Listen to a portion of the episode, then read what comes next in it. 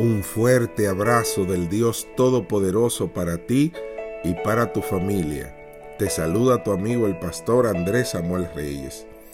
Cuenta la historia que en una escuela pública un niño hizo una gran travesura, manchando los papeles del pupitre del maestro con tinta. Cuando el maestro llegó, lo descubrió inmediatamente y dijo a todos los estudiantes que quería el nombre del culpable. López, gritó un chiquillo. López, venga aquí, ordenó el maestro inmediatamente con la regla en las manos. Había dos hermanos del mismo apellido y se adelantó el mayor, quien recibió estoicamente el fuerte y doloroso reglazo. De repente, el menor, llorando, se adelantó, gritando, Señor maestro, señor maestro, no le pegue más.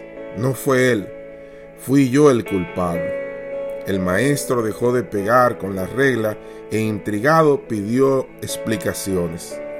A ver tú, López, el mayor, ¿por qué te has adelantado para ser castigado sin protestar de tu inocencia?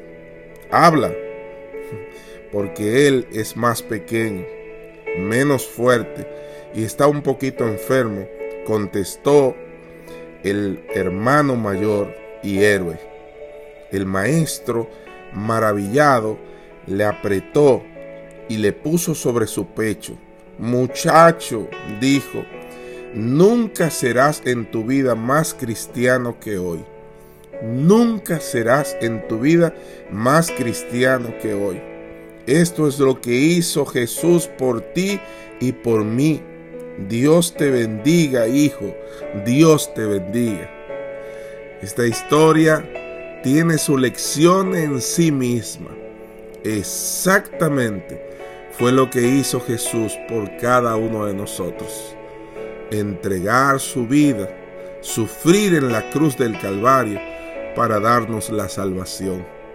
Él es nuestro hermano mayor, Jesucristo.